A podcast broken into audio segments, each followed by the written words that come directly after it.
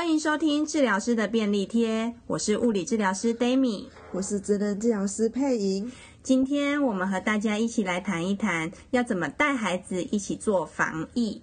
我们先讲一讲那个时候，从过完年开始，一月底二月初的时候，发生了什么事？为什么做家长的都开始有一点恐慌，有一点紧张？佩，你还记得吗？一月底二月初的时候，开始有人说口罩要囤货。对，所以那个时候就开始陆陆续续的就会发现都已经买不到口罩。对，那时候开始就是买不到盒装的口罩了。以前我们在准备口罩的时候，其实一盒五十个，五十个在买的，对不对？对啊。那时候买一盒口罩其实不是什么困难的事，但是从不知道什么时候开始，盒装的口罩大家开始抢购，不仅药局开始买不到，一些卖口罩的。大通路的网站，还有口罩的网站，都开始买不到了，或者是要订货。然后接下来又开始发生，就是即将要开学了，那大家开始恐慌，学校规定要戴口罩，买不到口罩该怎么办？那接着下来就开始口罩实名制了。那从这个一连串的事件开始发生的时候，家长的心里就会害怕啦。哇，这个疫情是不是不如我们心里想的那么的简单？会不会有失控的状况？或者是呢，是需要我们更加注意，怕孩子会感染的？对，然后开始就会有一些消毒产品一上架就开始抢空了。对，然后那个时候就会发现，原来家族之间有多么的团结，全家总动员一起抢口罩。对，就是那个。健保卡都收在同一个人那边，然后去排口罩的时候，就会帮大家一起买，而且全家一起找口罩。对，我觉得那个状况就是比当年那个宝可梦上市还要精彩，大家就是比疯狂抓宝还要积极的。对，只要在网络上口罩，对，在网络上一一有消息哪一间药局还有口罩可以买，大家就会赶快的跑去那边排队啊，或者是打电话去订啊。对，但是抓成龙跟快龙还要积极。其实我没有玩，我不太晓得你在讲。什么？那时候大家也是，只要一有哪里有，一有哪里有那个宝可梦的。梦幻怪兽出现，大家马上跑去抢，然后现在是大家一哪里有口罩的踪迹就跑去抢。你好宅哦！哎，我就是比喻好不好？然后开始我们要准备开学了，结果好像在开学的不知道前一天还是前两天，教育部在晚上的时候就临时宣布要延后开学，一个震撼弹。对，哇，那时候就觉得是不是又有什么失控的疫情，或者是因为我们并不知道实际。发生的状况是怎么样？那孩子聚集起来，我们难免会担心是不是会有什么问题。然后那时候一直就是在看说，呃，教育部发布延后开学了，那各家学校是不是就是要跟进啊，或者是有各家的做法？哇，那个时候消息一直洗，一直洗，都传得很快。而且因为又很接近开学，然后又太临时，所以想家长一时之间也不知道要要如何去应对，对，或者是如何去调整自己的生活或者是工作。对，我想一下我自己，我有两个孩子在念幼儿园，一个孩子在托婴中心。那那个时候其实最小的那一个他已经托婴中心已经开学了，那这个就比较不紧张。但是另外两个其实他们念的是非营利幼儿园。那教育部宣布的时候，我其实第一个反应就是哦，那我的孩子也要。延后开学了，但是我有一点担心，就是我的休假会不够，不够陪他们在延后两周的这个开学防疫等等。Dami，你是担心假不够，还是担心就是无法逃离就是三宝的育儿地狱？其实那时候过年带三宝。已经真的有点疲乏，然后有一点点开始在期待说要回去上班了。开学耶！校门开就等同鬼门关嘛。结果鬼门还没关。对，鬼门宣布延后开的时候，我真的是有一点担心。结果后来当然担心是解除了啦，只是那时候心情其实就像云霄飞车，一直在关注那些讯息。但后来在口罩实名制之后又稳定了下来。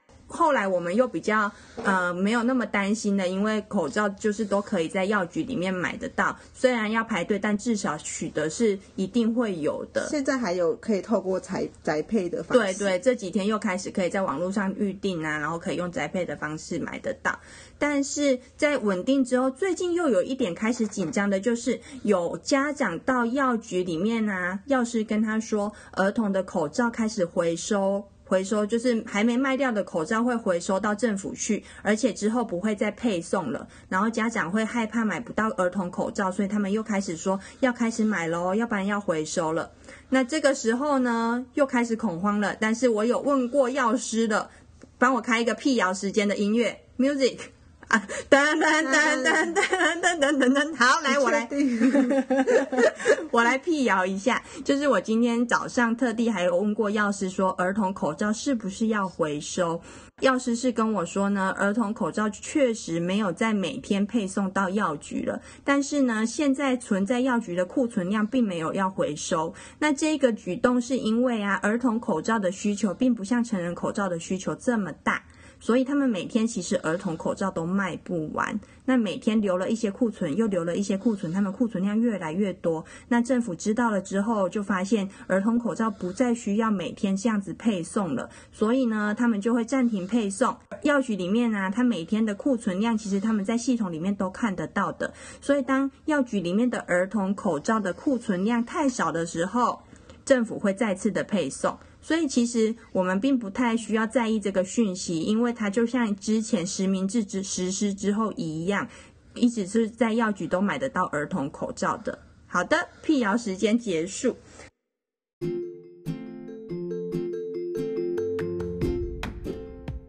本节目由果季赞助播出，吃小番茄补充维他命，增强免疫力。果季的小番茄正在采收哦，果季。陪大家一起防疫，Facebook 搜寻果记蔬果鲜甜主义。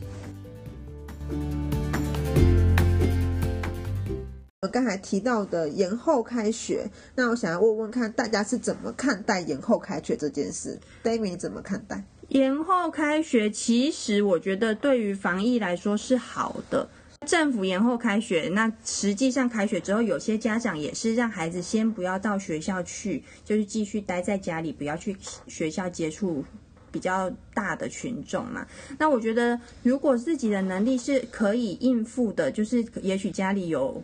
没有上班的长辈啊，或是妈妈、爸爸自己本身在家里工作或没有上班，可以照顾幼儿的话，我觉得孩子不去上学是无妨的，就是可以至少可以让孩子减少接触群体的机会。然后，因为其实因为幼儿园并不是说是我们的正规教育，幼儿园的一开始的初衷就是帮孩子去做托育，所以就是就算孩子没有去幼儿园上课，也不用担心就是因此而跟不上课堂的。对，主要是因为学校幼儿园是没有什么课程的进度，所以其实这个部分就是不用太在意的。可是，如果孩子是照常上学，就是家长是要上班，没办法在家里照顾孩子，就像我一样。但是，我觉得也不用太过于自责，或者是担心说孩子进入到群体感染的风险会变高。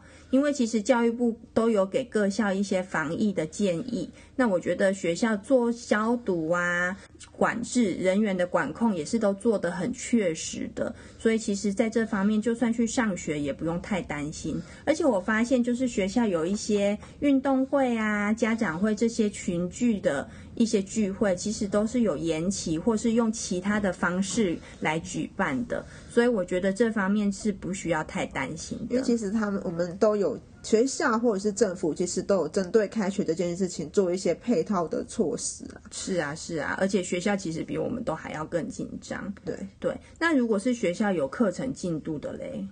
其实，因为我还是觉得，因为国小以后，因为毕竟它是属于比较正规的教育，是义务性的教育，所以我还是会建议家长还是尽量让孩子去上课。但是就是要提醒孩子一些防疫的观念，因为小学之后的孩子其实对于自己的行为约束也比较，也比幼儿园的孩子要更加的成熟了。对啊。就是他们应该可以注意到自己该做的防疫措施。其实我们教得好的话，他们应该要能够配合，或者是学校经过学校老师的提醒，他们应该要自己能够做得好的。对，那送去学校其实就持续的配合学校还有政府的政策，然后观察疫情，其实就也不要太担心。那我们刚刚提到，就是孩子开始上学之后，其实最基本的就是每个。不管是幼儿园、国小，其实都有要求孩子要戴口罩，但是一定会有孩子是不爱戴口罩的。那我们来谈一谈不爱戴口罩是什么原因？那我们该怎么办？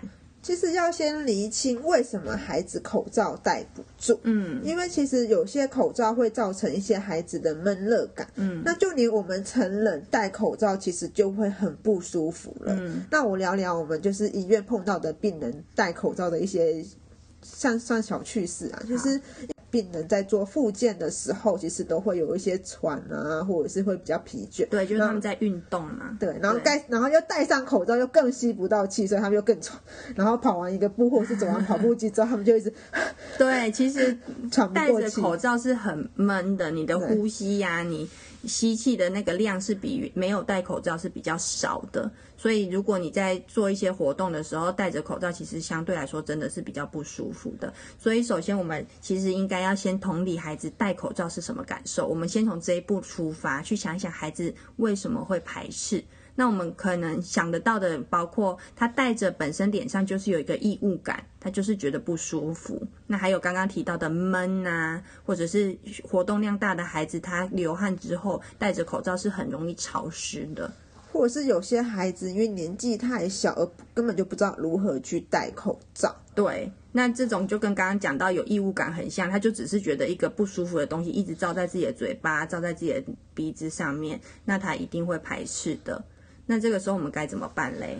如果针对孩子觉得口罩的一些闷热感感到不舒服的话，刚刚我们就有提到，第一点就先同理孩子的感受，就是不要责备他说：“哎，你怎么不戴口罩？”对，口罩戴好，口罩戴好，就是那种军事化的教育，不要用责备的方式去指责他。对，然后。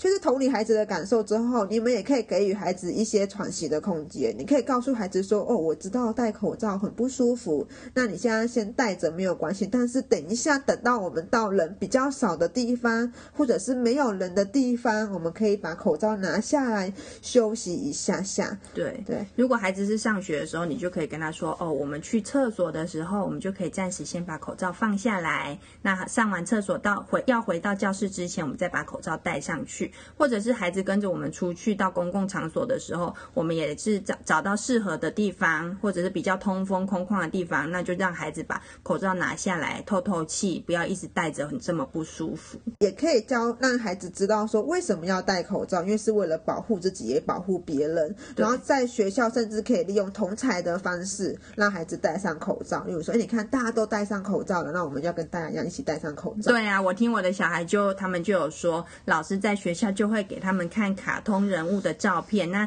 网络上有一些人就是画了卡通人物戴着口罩的照片，然后老师就说：“哎，佩佩猪都戴口罩了，你不戴口罩吗？”那他们因为是他们喜欢的人物，那就会让他们。戴口罩的意愿会增加，就是利用偶像的魅力啦。对，真的是作为小孩儿童的偶像，他们的感染力是很强的。对对对。那如果是透过游戏的方式呢？佩影有没有什么觉得透过游戏可以让孩子愿意戴口罩的？嗯，因为我在网络上有看到一个妈妈分享的案例，我就觉得还不错。嗯、他们就是透过游戏的方式去延长孩子戴口罩的时间。嗯、他就让孩子去玩机密任务，嗯、就是说你现在是间谍，是 spy，然后你就是不能让别人发现你的真。真实身份，所以就是你必须要用口罩呢，把你的脸给遮起来。嗯，我觉得不管不能让别人发现，对，不管孩子有没有，就是他是他不。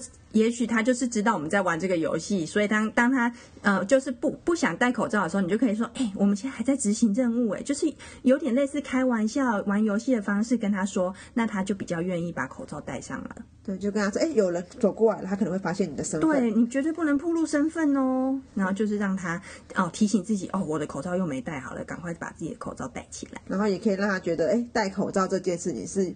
还蛮有趣的，对，是蛮好玩的，很像真的在执行什么神秘任务。对，不过我还是要提醒刚刚讲到的，就是如果是从事比较高强度的运动，的确啊会有血氧太低的问题。所以啊，如果我们孩子在戴口罩从事一些比较高强度的活动，例如像跑步啊，跑比较远的距离的时候，我还是建议，只要是通风良好的地方，就不要让他戴着口罩跑步了。因为怕血氧太低，他会太喘，或者是会头晕啊什么的，这种事情要尽量避 免。我们之前有病人戴 N 九五跑，我知道哪一位，对，这真的是就是有点太为难他了。还有另外就是我们要教孩子要怎么样把口罩戴好，因为我们已经戴了口罩了，我们就是要把它戴的有效嘛，就是要让它有隔绝的作用，所以我们要怎么帮教孩子把口罩戴好嘞？如果在家里的话，其实我们可以善用镜子，让孩子照着镜子去把口罩戴好，去检查说，哎，你鼻梁有没有压好，然后口罩是不是有密合到你的脸上？对。那如果在外面或者是在走，就是已经在学校了，如果没有镜子可以帮忙确认的话，其实我们也可以借有一些小技巧来。教导孩子去检查有没有把口罩戴好，例如说，我们就是可以在口罩，请孩子在口罩里面吹气，然后去摸摸看口罩的边边是不是会摸住你刚才吹到的气，来知道你的口罩是不是有带密合。对，如果是摸得到吹出来的气的话，就是不够密合，要再请他把压条的地方再压紧一点，更贴合脸部。对对，那我们在医院里面也有遇到一些小朋友，他是。只要戴上口罩，他就非常的不舒服，非常的抗拒。佩影怎么看这个状况嘞？通常如果戴一戴上口罩，口罩一碰到他的脸，他就会非常的抗拒，甚至有一些情绪反应的话，我们可能就要想想看，这个孩子是不是有触觉敏感的问题？嗯，触觉敏感会有什么样的表现？嗯，最典型的例子就是那些孩子会不喜欢一些衣服上面的标签，他常常会要求妈妈要把标签剪掉，或者是只要有衣服上的标签刺到他的脖子，他都会非常的不舒服。或者是有些孩子他只挑特定的衣服的材质穿，例如说他只穿棉质，他不能穿有毛毛衣的衣服，或者是他。在学校或者是在路上，只要轻轻的被人不小心的碰到，或者是不小心摸到他的手，他就有非常强烈的反应，说：“哎，不要碰我，不要摸我，哦、走开之类的。”所以，触觉敏感的孩子，他也许不只是在脸上，他在平常日常生活中就有很多表现，是不喜欢有异物感啊，或者是不喜欢不同材质的东西的触觉。是没错。对，那如果我们遇到孩子有这样的表现，我们该怎么办？就口罩来说，因为脸其实对于触觉敏感的孩子，脸其实在全身是一个比较敏感的部位，嗯、所以针对脸部的减敏感就会比较困难。嗯、那这个时候家长就不要太过于急躁，因为越急躁反而会造成孩子越多心理的压力。嗯、所以你反而是要给孩子有更多的时间去适应，并做一些一些减敏感的练习。那这边就有提供一些些减敏感的小活动，让大家参考。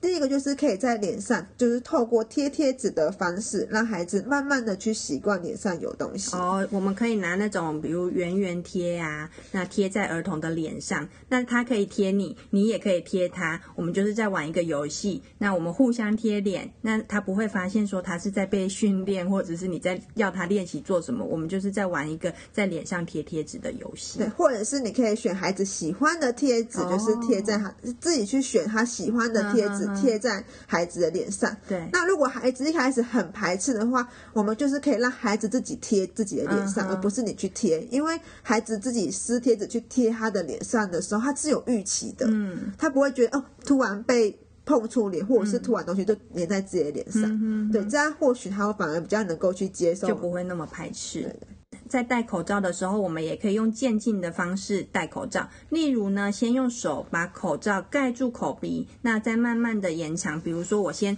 呃试着把口罩碰到脸，那练习看看。那如果比较接受了，我再。戴到耳朵上，那再慢慢的延长那个戴口罩的时间。对，就是我刚才讲的渐进式的去进行，渐进式的去延长孩子对于口罩的接受，一步一步慢慢的练习。然后，但是有一类的孩子，可能他不是触觉敏感的问题，嗯、他可能只是觉得就是呃口罩戴久了，那口罩的那个。拉条一直勒住耳朵会不舒服，嗯、然后这个时候我们就可以针对带子的部分去做一些些调整。嗯、例如说，我们可以把带子原本比较细的带子，嗯、可以帮它加宽加粗一点点，或者是选择那种比较宽的，就是一体成型的那种口罩，可能在耳后的压力也会比较小。对，然后我知道网络上还有卖那什么耳朵的垫片 哦，有吗？我没有看到哎，耳朵的垫片放在后面会比较舒适一点。有些人甚至会在这边塞耳朵这边塞，耳朵上面就是挂口罩的地方塞卫生纸哦，或棉花什么的，让它分散压力。那我还看到就是有人把口罩的弹性绳往后拉，然后再用一个扣环把两个袋子扣在一起，这样子压力就不会集中在耳朵后面。对，那也是一个就是减压的方法。对啊，省钱一点的方式就是买那种活页夹的小圈圈扣环，那把它扣在后面其实就可以了，一个可能不用十块钱。对，所以其实针对戴口罩的问题的话，其实我们就是像我刚才讲的，要先厘清孩子不戴口罩的原因，然后甚至你可以去询问孩子说：“哎，你戴口罩会觉得哪里不舒服呢？”或者是太闷呢，还是觉得耳朵会不舒服，还是觉得脸上刺刺的，然后再针对他所讲的不舒服的原因去做一些调整。没错，所以根本的做法就是先同理孩子到底戴口罩是哪里不舒服，那针对他不舒服的地方，我们再去想办法做调整，这样孩子对口罩的接受度应该就会比较高一些了。没错。那另外一个有效的抗那防疫的方式就是洗手，那洗手要怎么样洗得正确呢？有一个数据啊，他们是说湿洗手的话要四十到六十秒，嗯，干洗手的话是二十到三十秒。湿洗手就是用肥皂，然后真的是从淋水，然后把它手洗干净，那大概就是要四十到六十秒，对不对？对对。那如果是四十到六十秒的时间，我们算了一下，大概就是你唱儿歌，唱小星星，唱两次。所以你可以在这个洗手的过程中，从孩子把手打湿，然后抹肥皂，开始搓手的时候，你们可以一起唱，或者是让孩子知道说你要唱小星星唱两次哦。我们把那个时间是比较量化的，让孩子知，因为有的孩子可能他还不知道四十秒或六十秒是什么样的概念，所以我们跟他说你要唱小星星唱两次，唱完两次的时候才可以把手冲干净。那这样子在洗手的过程的时间就是足够的。对。最好是带着孩子唱啦，因为我说，因为我之前有用这个方法，结果我的小孩就是唱快板的小星星，我想想，静静，快速的把它唱完，觉得唱完了，我的工作就结束了。对，对，所以最好的方式当然是带着孩子唱。但那干洗手的话，就是二十到三十秒，可能就是唱一次的小星星，把那个酒精啊或干洗手一搓到干了。那就是一个干洗手的过程完成这样子。不过我还是要提醒，如果水源方便的话，我们还是用湿洗手为主。对，因为研究是发现说，如果你洗手用湿洗手、肥皂洗手洗一分钟的话，是可以去除手上百分之九十八的细菌菌虫的。对，所以还是。只要是水取得方便的话，我们还是建议用湿洗手为主。而且还是要提醒，就是湿洗手完还是要记得把手擦擦干。对，而且啊，有的人人可能洗手不方便，就会戴手套。但是我们还是要提醒，戴手套是不能取代洗手的。就是如果你戴了手套做什么事，你脱掉之后，你还是需要洗手，把手上的细菌洗干净。欢迎来到 Post-it 治疗师的便利贴。这里是物理治疗师 Dami 和职能治疗师佩颖的小园地，我们会用轻松对谈的方式分享我们的医疗临床经验、儿童发展，还有日常生活中有趣的新发现。现在就加入我们的讨论吧！分享完这些防疫的措施之后呢，其实现在政府呢也很强力的在宣导正向防疫的观念。除了我们日常生活中要注意的这些消毒啊、防疫的作为之外呢，我们还有就是我们要照顾到自己的心理压力，因为其实很多人对这样子每天推陈出新的疫情的讯息呀、政策的讯息呀、买口罩的讯息，其实都被搞得人心惶惶的。那关于心理的部分，我们想要请焦虑大师佩颖来跟大家分享一下心理的压力该怎么样疏解。对，像我就是常常莫名其妙就会感觉到。压力或者是恐慌，所以我就会去找一些些简单的压力测试来检测我自己最近是不是感觉到压力过大，或者是开始恐慌。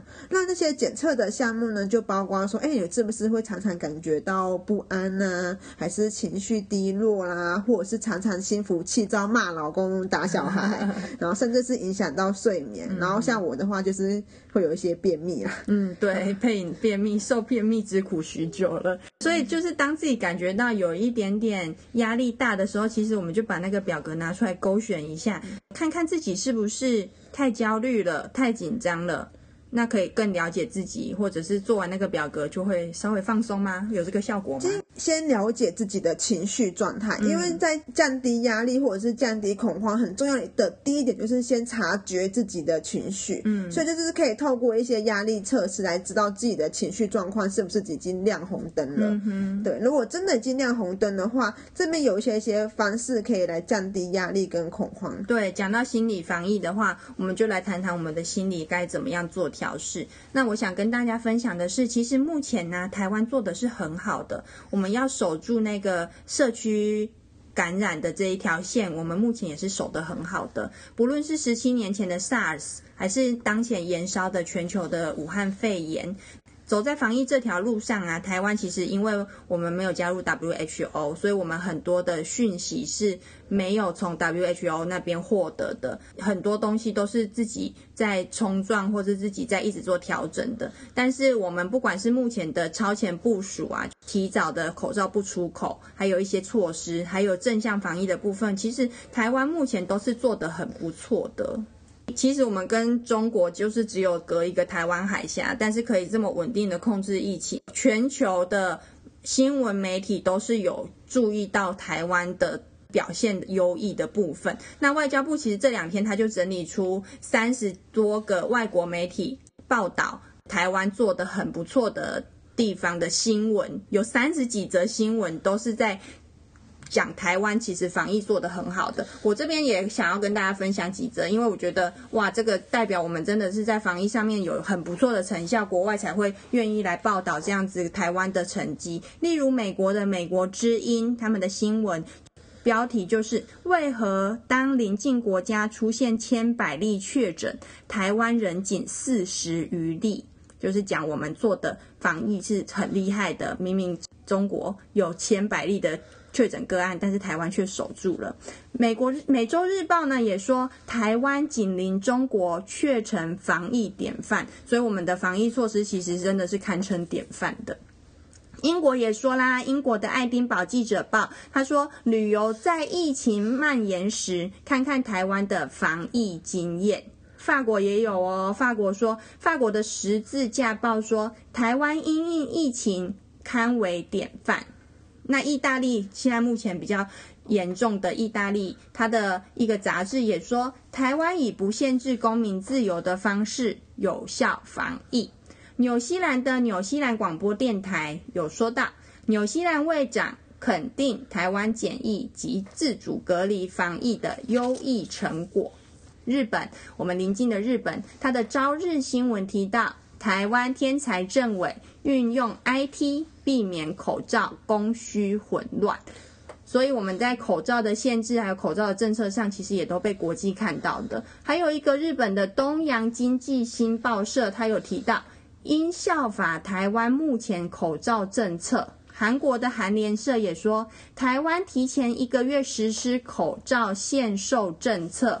就是我们的政策其实是大幅的被国外报道、效仿还有学习的，所以我觉得台湾目前实实际上真的做得很好，所以大家只要配合政府的政策，实在是不用太过于恐慌。那如果真的觉得消息爆炸了怎么办嘞？其实再来就是我刚才讲到，就是先发现自己的压力，然后再就是要去厘清压力的来源。因为像我们的网络讯息真的太多太多，对，每天新闻啊、网络啊，真的讯息太多，所以我们也会常常会被风向带到，就是有点恐慌。嗯。所以这个时候就是先了解自己恐慌的原因，是不是是因为买不到口罩，还是因为担心疫情扩散，还是担心开学的问题？嗯，然后再针对这些恐慌的来源去找到一些正确的讯息。对。正确的消息来源真的很重要。我们的消息来源绝对不是长辈图啊，或是赖里面群发的一个很长的文章啊、影片啊等等。我们要找到最好是比较官方的管道，例如是疾病管制署的，我现在都会看的就是他的 Facebook 一九二二防疫达人。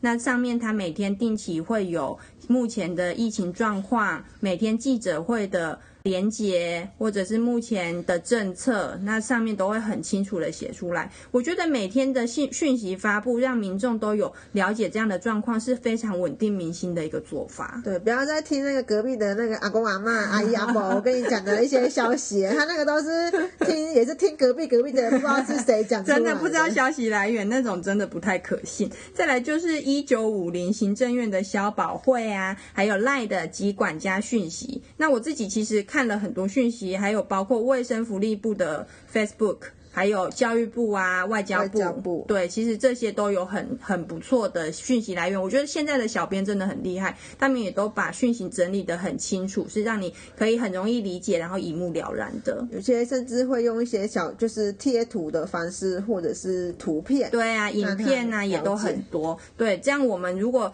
慎慎选自己的消息来源的管道，我们就会比较减少自己看到假消息造成的恐慌。然后再来就是，我们就是不要一直聚焦在自己的身上，可以体会一些整体的共好。哦，这个概念就是说，我们不要只顾自己，然后觉得。我我我真的很怕，所以我要做什么做什么很多的措施。但是其实多替其他人想一想，就是也许在医疗前线的人，或者是也许在服务业啊，比较常在公共场合出现的人，其实他们是比较需要口罩这些资源的。相对于如果我们在待在家里，或是环境比较单纯的地方，其实我们应该做的是把资源留给需要的人。在这个同时，你也会让自己不要那么的焦虑，因为你会发现说，我自己处于的环境是相对比较单纯一点，而且社会防疫做好，其实你自己的健康就会比较安全。没错，而且太过于恐惧，其实反而也会去降低你个人的免疫力的哦。对。所以就是不要太担心自己的健康状况，关心社会的其他人，把需求留给真正需要的人。然后我们最重要的就是我们要配合政府的政策。然后现在政府也有推出很多的一些相关的政策，包括就是减停止探病。对，因为我们在医院上班嘛，所以我们就是比较关心的就是医院里面目前的政策。那我们目前呢，医院是停止探病的，就是不开放探病的家属。或是民众进入的，所以我们现在比较推行的就是视讯探病。那我实际上真的看到有一些病人他在住院期间，他们都是用呃视讯的方式在跟家人做联系的。其实我觉得视讯探病也不错啦，因为就是探病有时候也会比较会无聊啊，很干，不知道讲什么，或者是情绪会比较忧郁，因为毕竟生病。对，那你就可以善用一些赖的那个。效果哦，你是说效果。在视讯就是聊天的时候，你还可以带一些兔耳朵啊，或者呃张开嘴巴可以吃很多东西，嗯、就是在你在你的视讯聊天的时候，你还可以加了很多特效，对，对，对，就是营造一些比较轻松的方式去探病，然后也可以让就是探病的家人或者是住院的家人朋友，就是可以稍微放松，其实是比较轻松的，对，对，而且啊，我就是发现有一些家属会要求他们的看护帮病人在做复健的时候，帮他们拍影片传给他们看，那他们就知道今天复健的内容啊，或是他现在复原的状况。那我觉得这也很好哎、欸，这更好，因为这个之后还可以剪辑成影片，就是可以。变成一个复健全集，然后每天帮他记录了每天的复健目进度啊、内容啊，他之后还可以做成一个回忆录，对，纪录片，对，拍纪录片的概念，对。再来就是病人他如果住院的话，陪病的人限一个人，就是限一个主要照顾者，然后进出医院就是要用陪病证，他都有做一个识别证。对，就是不开放第二人以上陪病人进来住院这样子。那我们现在进出医院其实都要量体温、戴口罩，这是最基本的。那再来就是进出医院的时候要刷健保卡，就是他要看你的那个出入境记录，还有旅游史。对，他刷健保卡就看得到旅游史了，所以其实我们目前配合这些政策，然后再来我们民众能够做的，其实就是耐心等待了，就是等待这一波疫情赶快过去，然后我们把现在的防疫守住，那这样是对大家来说，其实就是最好的状态了。对，然后在等待的期间，其实也可以做一些其他的事情来转移一些注意力，不要一直把焦点一直一直放在。翻译的对啊，不要每天都守着新闻，然后看得自己人心惶惶这样子。对啊，佩影，我发现你有一些其实做的生活中做的蛮好的事情，就是你现在是不是去买东西都会挑离峰的时间去啊？对啊，因为其实我也有针对一些防疫去做一些调整，让翻译的期间不要影响我的生活太多。嗯嗯、例如说，我就会去利用离峰的时间去购物，嗯、因为这样就可以避免在人挤人的时候去购物，减少一些。感染的风险，然后又可以比较轻松的购物。可是就是记得还是不要压时间去啊，不要那种不要压线，快要关门再去，你这样就会被白眼。对，如果什么九点呐才去大卖场买东西，真的受不了。那个员工店员很想下班，但是还要帮你结账啊，还要帮你等你买完东西，这就有点不太好。你会发现病人会特别的客气，一直一直盯着你微笑。店员哦，对对对对，还有再来就是台大他们有发一个新闻稿，就是他他们建议现在要拉开。社交距离就是一种防疫的礼节。他提到的就是一个古芬兰式的社交，人跟人之间的距离啊，至少一公尺、一米、一百公分。对，无论是排队、搭车等等，因为古芬兰的人认为距离就是礼貌。而现在呢，我们在防疫期间，其实就是推行这样子古芬兰式的社交。跟其他人就是保持一点距离，无论是讲话啊、互动的时候，都不要太靠近。那根据调查，这也确实能够降低病毒传染的几率。那大家在意的口罩的部分，其实我们还是建议先优先让给有慢性病啊，或者是要去看医生，或是陪病人看医生，或是探病。哦，虽然已经停止探病了，但是主要就是有进入到医疗场所的人，我们会建议把口罩优先让给他们。那有呼吸道症状的人就一定要戴着，或者是有慢性疾病的人外出也是建议要戴口罩。那进入一些公共场所或者是拥挤不通风的地方，也就是要戴着口罩。其实把这些重要的时刻，你把口罩戴着，那其他的时候其实就不用太过于恐慌了。回到我们讲到的一些心理反应，最后一点就是，如果如果你前面都做了这么多，你还是没有办法停止你自己的焦虑的话，就真的还是建议你去找专业。对，如果你真的还是很恐慌的话，还是建议可能也许找心理医师啊，或是求寻求专业的协助会比较适合了。哎，求神问佛 也可以啊。如果你去求神或是去拜拜，你可以让自己心情平静下来，我觉得无妨啊，也是一个做法啊。对啊，是，对啊，就是去找一个可以让你心情降低焦虑的一个方式。是啊，是啊，我们刚刚一直提到的。这些防疫做好之后，我们的日常生活生活其实还是要正常过的，对啊，日子还日子还是要继续过下去。我们不会因为这样子这一波疫情，然后就全部行程停摆啊，或者是孩子不去上学，一直关在家里。其实回归到日常，我们的日常生活还是要正常去过的，而且也要注意就是。家长，其实你们也要去好好的调试自己的心情，因为你们过度的恐慌也会影响到孩子。一定的，如果家长很紧张，孩子每天听到爸爸妈妈讲这个武汉病毒啊、武汉肺炎，然后呃妈妈每天很焦虑的话，一定也会影响到孩子的心情的。所以家长一定要好好调试自己的心情，让生活回归到正常。对，虽然防疫期间的确会造成大家生活中许多的不方便，可是我们还是可以借由一些些调整来找到生活的平衡。对啊，我们今天节目里面讲到的，不管是购物，对购物啊，实际上防疫的措施啊，还有心理正向防疫的概念，希望大家可以做个参考，然后慢慢的调整自己，找到一个自己舒适的平衡点。无论是防疫或者是心情，都找到一个平衡点的时候，其实，在现在这个状况，我们都是可以过得很好的。然后这个期间的话，就大家就真的就少去公共场合跟密闭空间。然后，但是也可以多鼓励大家往户外走。对，因为孩子，我们主要讲孩子的话，他们还是有很大的活动量的需求。我们不可能一整天把他关在家里防疫，孩子被关到受不了，妈妈的心情也烦躁到受不了。对，那就真的是让孩子。放风吧，就让他们出去吹吹风。真的，到户外去找一个比较通风的地方，也许是去野餐啊，找个大草大草皮去奔跑啊。在户外通风的地方，感染的风险比较低，但是孩子能仍然能够发挥他们的呃跑跑跳跳的需求，那满足他们的活动量，而且同时也可以增强他们身体的抵抗力。然后也要注意饮食啊，饮食跟适当的活动都是可以增加孩子的抵抗力。对啊，像我们就很喜欢去露营。那其实我们在这个防疫期间，我们都还是有做一些露营，去参加一些露营的活动。我们并没有太过害怕，因为那个都是到山上去比较通风的地方，人跟人之间的距离也没有那么近。